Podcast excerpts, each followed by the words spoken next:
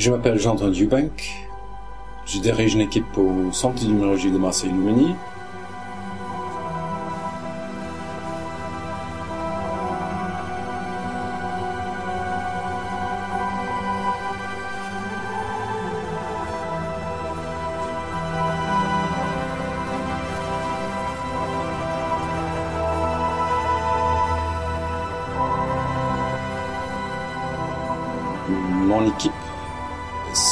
Sur l'étude des interactions entre un animal, un petit nématode qui s'appelle Cinerabitis elegans, et des pathogènes.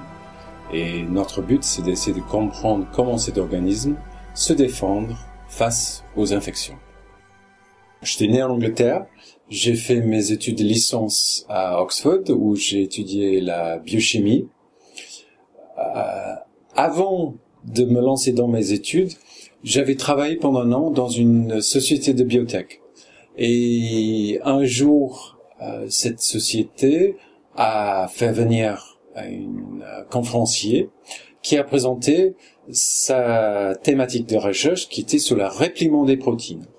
C'est un sujet que d'un seul coup j'ai trouvé euh, génial. Et après quatre ans d'études de licence, euh, j'ai contacté cette personne qui m'a accepté pour faire une thèse dans son laboratoire. Donc j'ai fait une, une thèse. D'occurrence, c'était au euh, laboratoire de biologie moléculaire à Cambridge. J'ai euh, eu pas mal de contacts avec des chercheurs travaillant avec C. elegans. Mais à l'époque, j'avais aucune idée que je travaillais également à C. elegans dans, dans l'avenir. Mon directeur de thèse, qui s'appelait Tom Crichton, a fait le choix après deux ans de déménager à Heidelberg. Donc j'ai rejoint le laboratoire européen de biologie moléculaire à Heidelberg, où j'ai passé euh, deux ans. Après une courte séjour à New York, euh, j'ai effectué un postdoc à McGill à Montréal. Il s'avère que quand j'étais à Cambridge, j'avais rencontré Siegfried Hikimi, qui travaillait avec ses élégances lors d'une crible qu'il a fait pour identifier des mutants ayant un problème comportemental.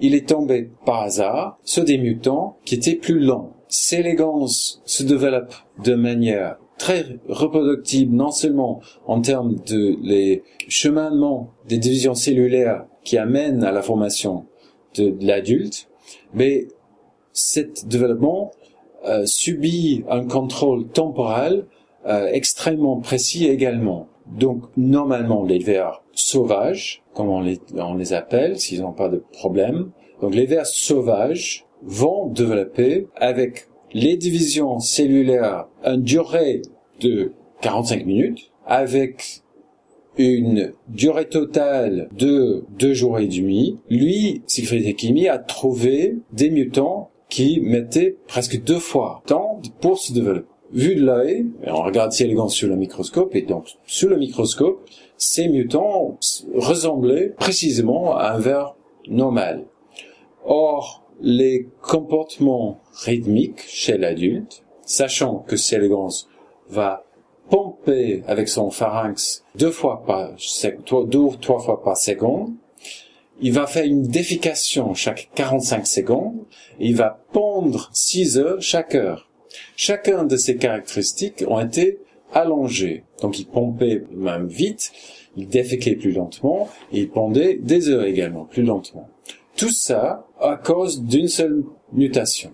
Siegfried est parti de Cambridge à Montréal, moi je suis parti de Cambridge à Heidelberg, on est resté en contact, et il m'a demandé si j'avais envie de lui rejoindre à Montréal pour travailler sur le clonage, sur l'identification d'une mutation qui était responsable pour ce changement assez extraordinaire euh, chez Célégance.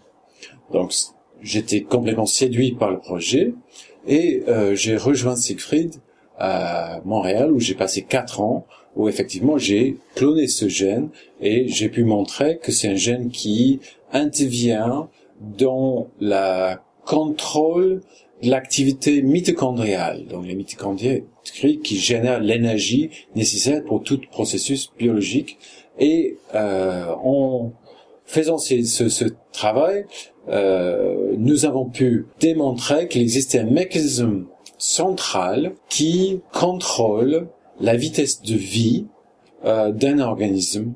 La, la, la, seule motivation pour faire ce changement entre le repliement des protéines et, et la génétique de ces élégances, c'était la curiosité. J'ai trouvé ce euh, projet très séduisant et j'ai suivi ça. Quand Siegfried m'a demandé de rejoindre son équipe, on n'avait aucune donnée pour suggérer que malgré ce ralentissement, vers aura une vie plus longue. En fait, après étude, il s'avérait que euh, les vers qui vivent lentement vivent longuement aussi. Donc, ils ont une durée de vie qui est allongée. Et aux États-Unis, la sénescence est considérée comme une maladie. Euh, il y a même des sociétés qui euh, visent à lutter la sénescence. Personnellement, je trouve ça aberrant. Je considère que la sénescence fait partie de la, de la vie. Et au même temps, quand j'étais à Montréal, j'avais un autre collègue qui était aussi à l'EMBL quand j'étais à l'EMBL. Et lui travaillait sur l'Ishmania. Donc l'Ishmania, c'est un parasite qui tue des millions de personnes euh, tous les ans. À l'époque, les connaissances sur la biologie de l'Ishmania étaient inexistantes. Quand j'ai exprimé l'envie de travailler dans un domaine qui touchait une vraie maladie, pas la sénescence, mais une vraie maladie qui, qui tue des gens, euh, Michel m'a mis en contact avec quelqu'un à Luminide, Jean-Pierre Gorvel. J'ai fait une visite chez Jean-Pierre et Jean-Pierre m'a présenté son travail sur une bactérie pathogène qui s'appelle salmonelle, salmonelle qui est également un problème de santé publique assez important. Donc, en quittant Montréal, j'avais euh, l'expectation de laisser tomber complètement ces élégances, de passer euh, sur des modèles plutôt approchés à l'homme et des modèles des mammifères souvent travaillant en, culture cellulaire. Or, il s'avère qu'après quatre ans de travail avec ces élégants, c'est difficile de laisser tomber ce, petit verre. De, de, regarder ces verres sous la microscope, c'est quelque chose assez magique. Et de passer d'un animal et la capacité de faire des études au niveau de l'animal, de passer de l'animal entier aux molécules, ou de travailler dans avec seulement avec des cellules en culture, j'ai trouvé que ces élégances me manquaient.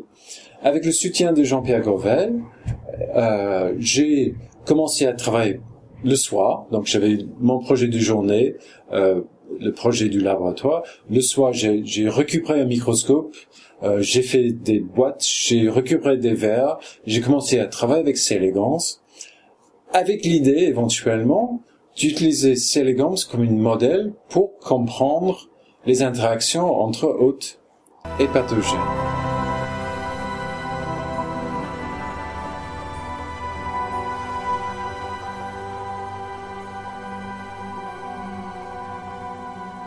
Des nématodes sont des petits vers. Euh, donc, ils se trouvent dans la nature, dans le sol, surtout en, en présence des fruits en cours de pourrissement. Euh, ce nématode, c'est élégant, était choisi par un scientifique euh, en Angleterre pendant les années 60. Euh, Sidney Brenner a fait ce choix car cette élégance euh, présente un certain nombre des, des caractéristiques qui le rendent très utile pour l'expérimentation. Sidney Brenner est un scientifique euh, d'origine sud-africaine qui a rejoint le laboratoire de biologie moléculaire à Cambridge où dans les années 50 et 60 étaient concentrés euh, les grands acteurs de la biologie moléculaire de l'Europe de l'Ouest. Et il a contribué à déchiffrer le code génétique, donc d'établir le lien entre les codons, les, séquences de trois lettres, l'ADN, les, les ARN messagers et les, les ARN transferts qui permettent la fabrication des protéines.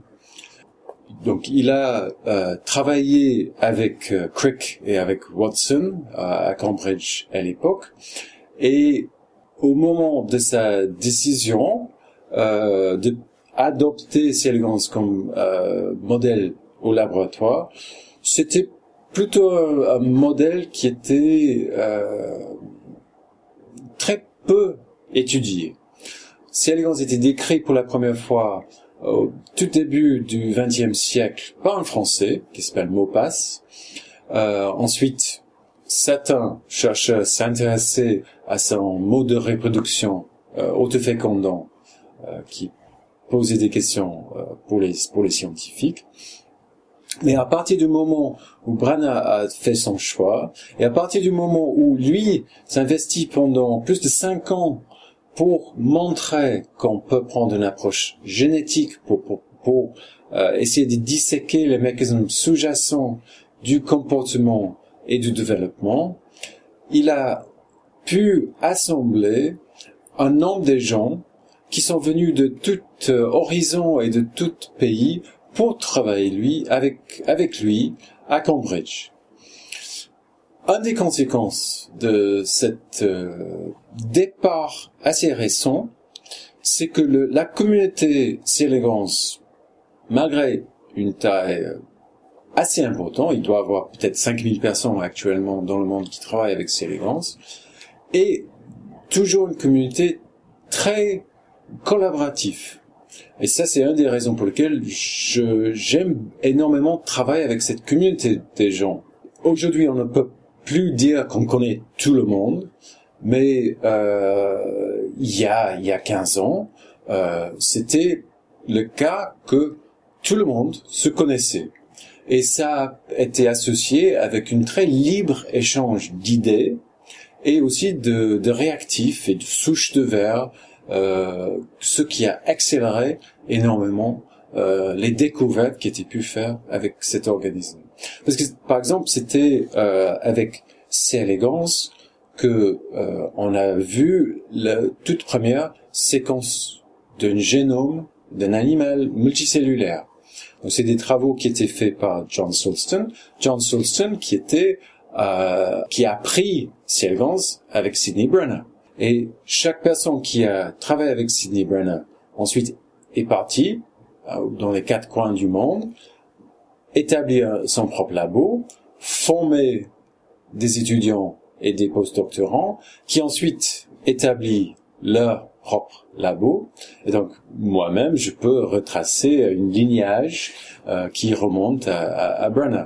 Et mes collègues aujourd'hui, euh, en Europe, aux États-Unis également, ils ont une connexion quelque part, pour la grande majorité, directe euh, avec Sidney Brenner qui fait une cohésion euh, dans la, la communauté. Sidney Brenner a fait son choix en à l'entour de 65-66.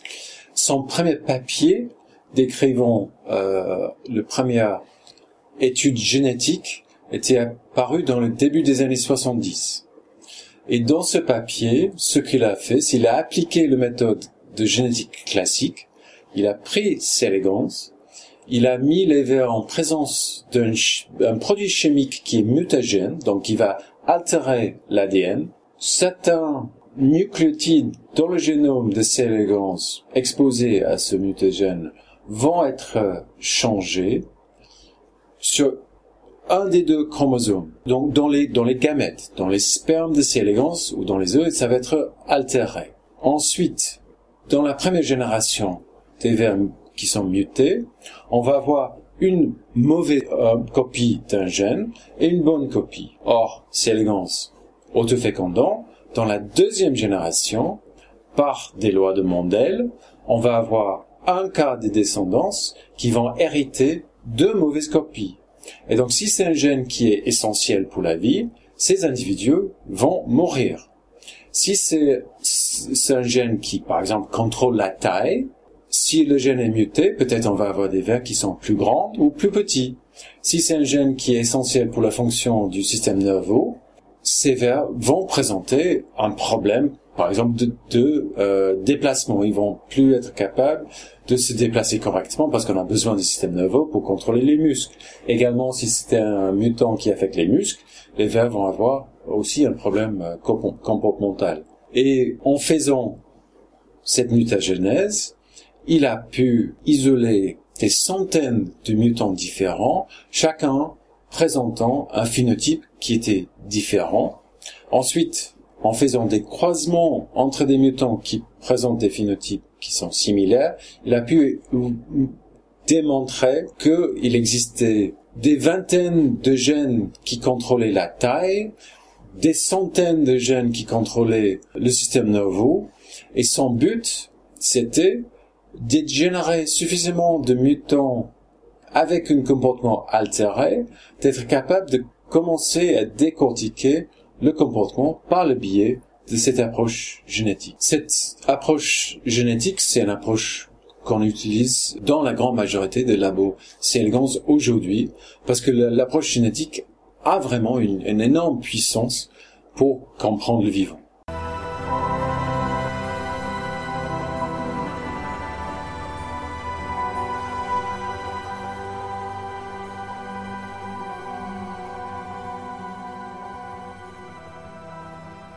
Contrairement énormément des organismes, Célégance, dès sa première division cellulaire, donc au moment que l'œuf divise en deux, euh, il y a la définition de devenir cellulaire dès cette première division. Donc, ces divisions qui suivent sont tous programmées dès le départ d'une telle manière que chaque animal va suivre un processus développemental qui est complètement invariant un individu à un autre.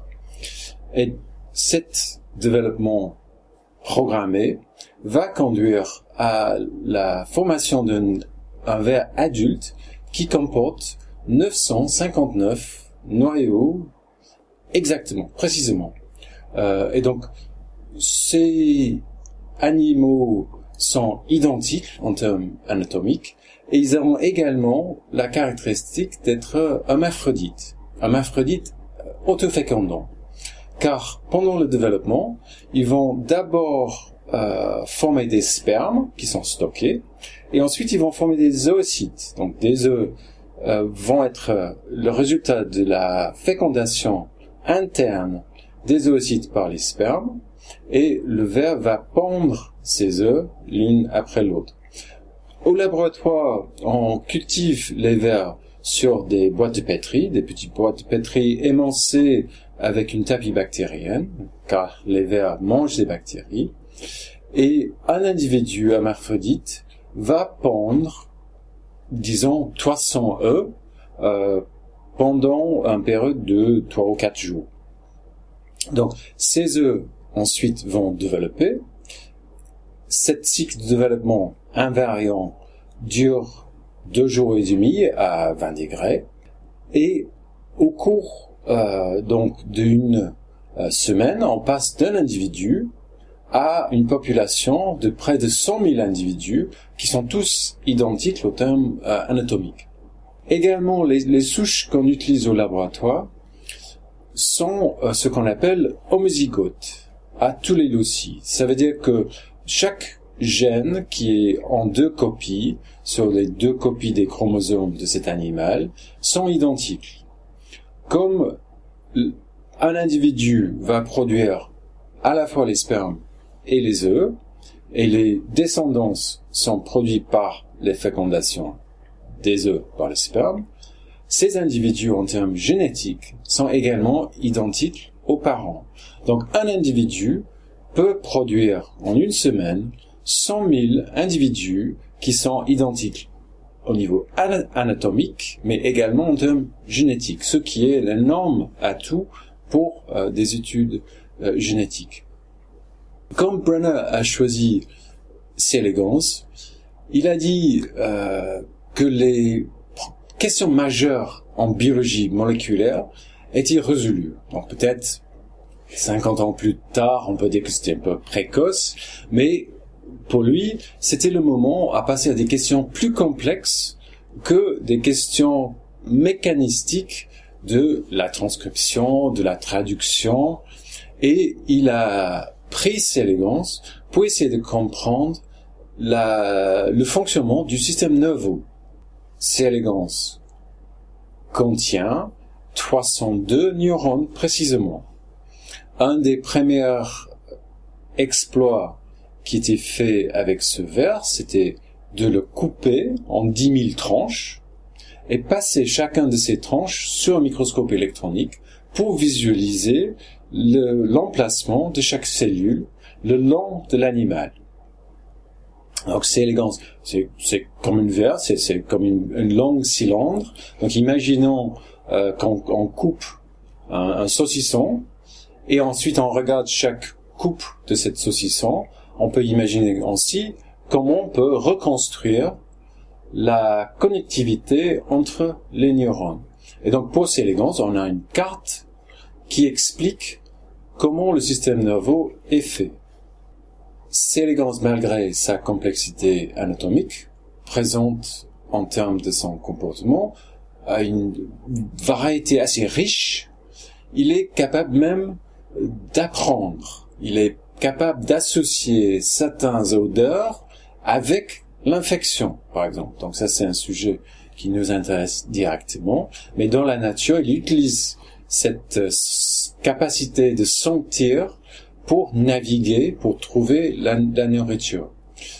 Il le fait en partie parce que euh, il y existe une famille de chémorécepteurs et chez Celegrans, il a eu une énorme amplification de cette famille, d'une telle sorte que Celegrans a plus de 1500 récepteurs capables de capter des signaux euh, odorants euh, différents pour ensuite modifier son comportement pour savoir s'il doit aller dans un certain sens ou euh, dans un autre.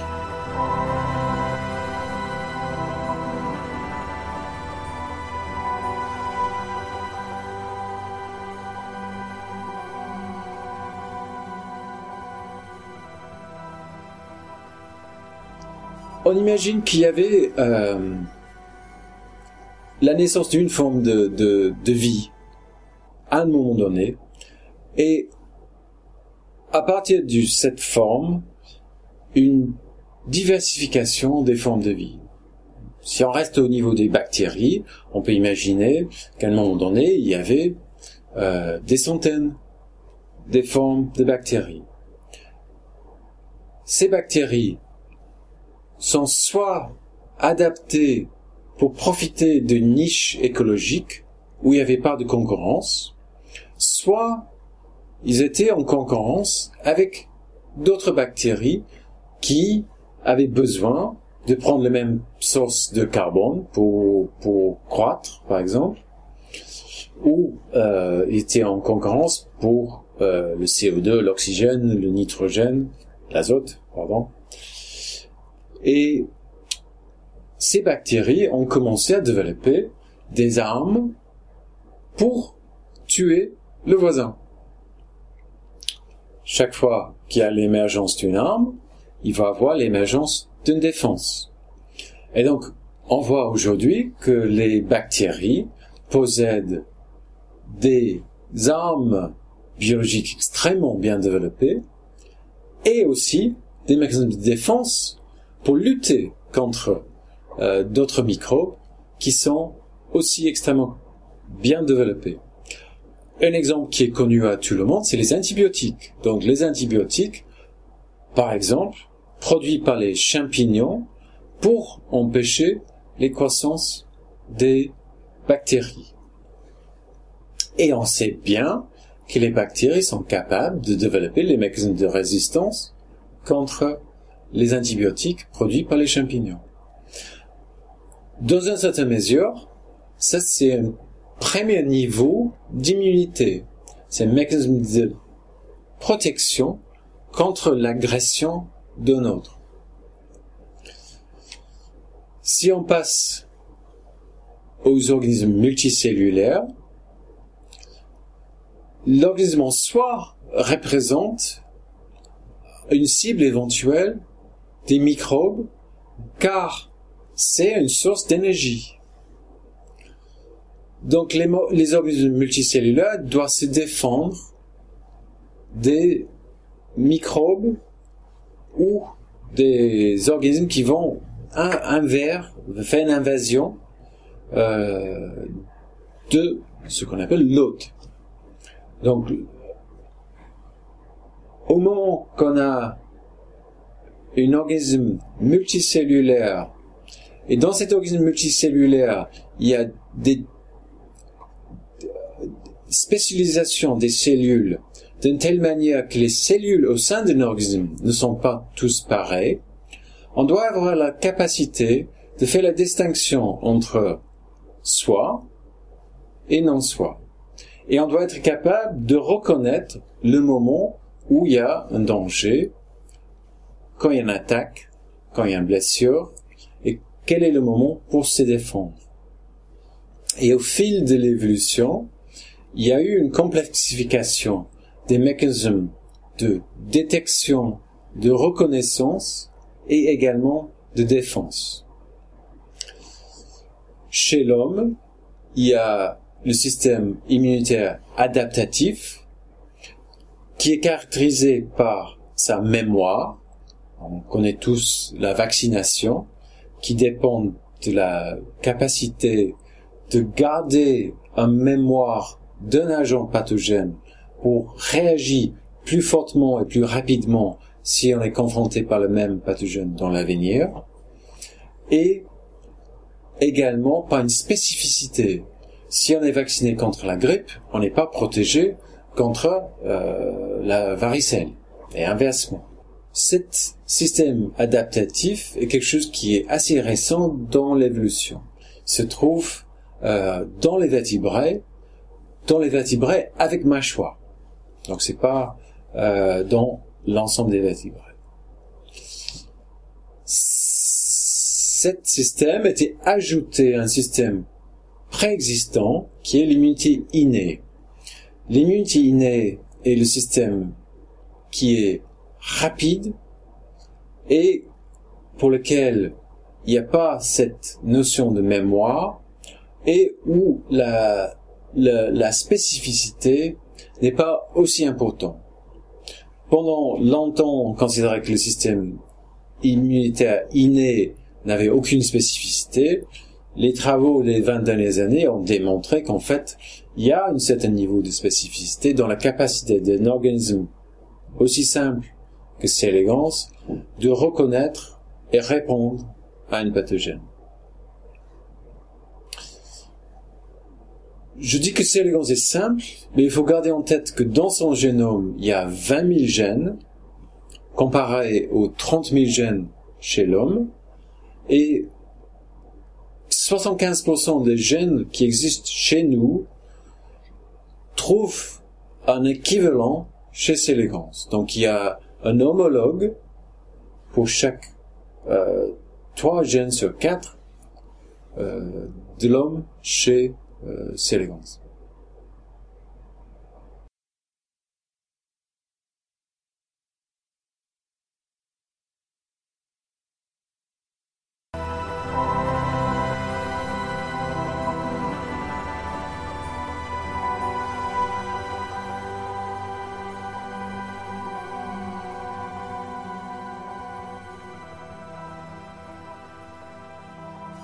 J'ai eu la chance d'être recruté à l'INSERM à l'époque où, en gros, j'avais un, projet sur papier.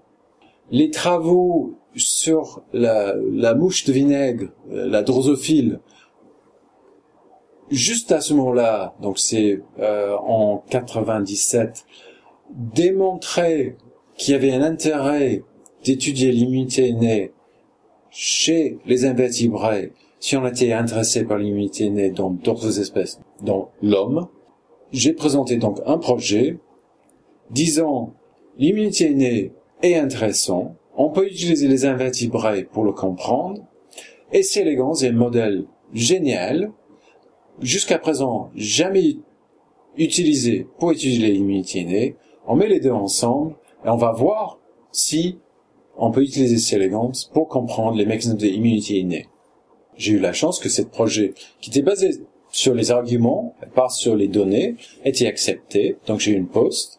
Et bientôt après ça, j'ai reçu un financement du CNRS pour euh, démarrer une équipe sur euh, cette thématique. Sachant qu'à l'époque, il y avait même un débat au sein de la communauté scientifique s'il existait ou n'existait pas une immunité innée chez les nématodes.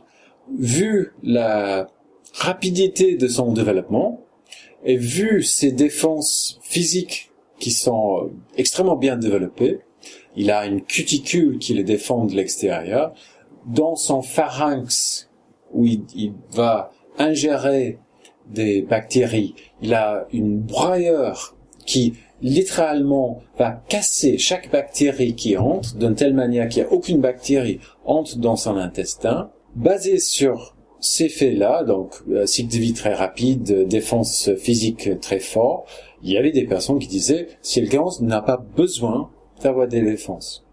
Donc on s'est lancé dans ce projet, qu'on peut dire euh, un risque assez élevé, grâce au système en France qui donne euh, une stabilité pour des chercheurs pour entreprendre des, des projets à haut risque. Donc c'est pas un projet que j'ai pu développer ailleurs qu'en France. À l'époque, euh, une équipe euh, à Boston dirigée par Fred Ausubel a démontré que Célégance euh, peut être infecté par Pseudomonas, Pseudomonas qui, qui cause des, des maladies graves chez les patients atteints de mucoviscidose.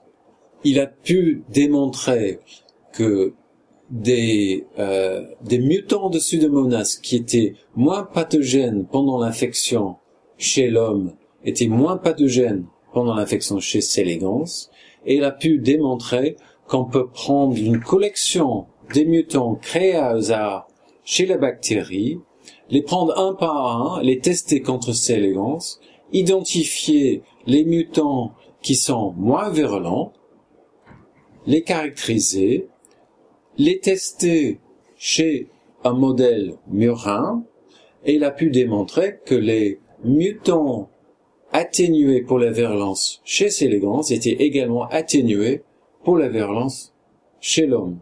Et donc, le modèle Célégans a permis un criblage fonctionnel beaucoup plus large et beaucoup plus rapide qu'on a pu imaginer faire chez un animal modèle vertébré. À l'époque, ces travaux n'étaient pas publiés, mais il existe dans la communauté Célégans un système de communication très ouvert où les gens, pendant les meetings scientifiques, présentent les travaux avant publication. Il existe une publication informelle qui s'appelle Worm Breeders Gazette, donc les gazettes des éleveurs de vers et euh, c'est un, un, forum d'échange d'idées euh, et même si ces travaux n'étaient pas publiés, j'ai pu me mettre en contact avec l'équipe de Fred Subel, discuter avec eux et voir que euh, c'était possible de proposer un projet d'utiliser ces élégances pour comprendre la virulence bactérienne dans un premier temps, et ça, c'était toujours un projet, euh, on peut dire, de, réserve, dans le cas où, si en réalité, si Elegance ne possédait pas de système immunitaire, on aura toujours la possibilité de travailler sur la, la virulence bactérienne en utilisant C. elegans. Et il s'avère qu'en fait, C. elegans possède une, euh, un système de défense extrêmement complexe. Voilà. Rien n'était planifié. Je pense que j'ai pensé que c'était probable parce que comme même des bactéries ont leur propre système pour leur interaction avec des euh, d'autres êtres vivants, euh, que Célégans n'aura pas ce système qui existe également chez les plantes. Euh, il y a des systèmes de défense chez la levure.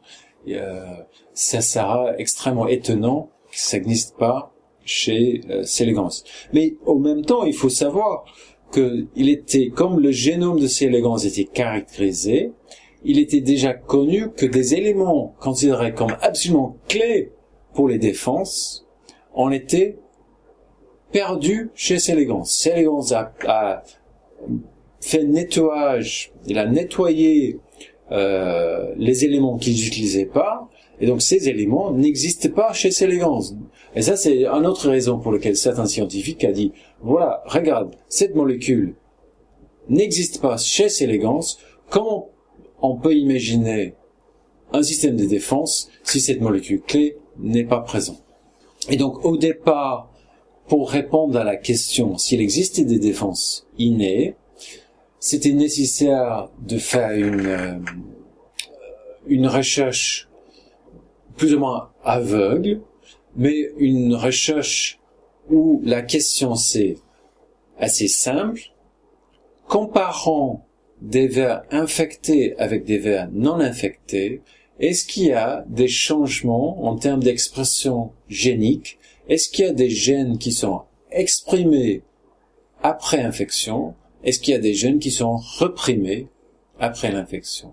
Et là, euh, on a eu euh, une, bonne surprise que l'infection de C. elegans provoque des changements drastiques, rapides et fonctionnellement importants en termes de ces gènes de défense. Et un des premiers gènes qu'on a pu mettre en évidence comme induit, c'était un lysozyme, un lysozyme qui, depuis les travaux de, Fleming dans les années 20, était connu pour leur propriété antibactérienne. Donc, on savait dès ce moment-là que C. elegans, face à l'infection, va allumer ces gènes de défense. Et euh, depuis ce moment-là, notre recherche porte principalement sur deux axes. Un, c'est d'essayer de définir la spécificité de cette réponse, comment C. elegans va monter une réponse qui est ciblée face à une pathogène et une autre réponse face à un autre pathogène. Et, et c'est le deuxième volet, c'est d'essayer de décortiquer à tous les niveaux cette réponse immunitaire. Ça veut dire au niveau moléculaire, quelles sont les protéines qui interviennent dans la reconnaissance d'une pathogène, dans la transmission de l'information qui a une infection qui est en cours, dans la, la, la, transcription, l'expression des gènes de défense dans chaque cellule, de regarder en termes cellulaires quelles sont les conséquences. Étant donné que C. elegans est transparent, on peut voir à l'intérieur d'une cellule ce qui se passe. Et on peut également, comme c'est un verre qui est petit et on peut les cultiver en grand nombre au laboratoire, on peut également poser la question en termes de l'organisme entier, quelles sont les conséquences de l'infection? Parce que quand un organisme est infecté, il doit équilibrer des besoins différents, se défendre, mais en même temps, il doit assurer les fonctions de base, il doit se nourrir, il doit se reproduire. Quand un organisme va décider quelle est la part de son énergie à mettre dans les défenses et dans, dans les autres fonctions physiologiques. Et j'ai la chance d'avoir autour de moi une équipe euh, qui euh, travaille sur tous ces, ces, aspects différents et on a l'espoir dans les années à venir être capable de répondre à ces questions.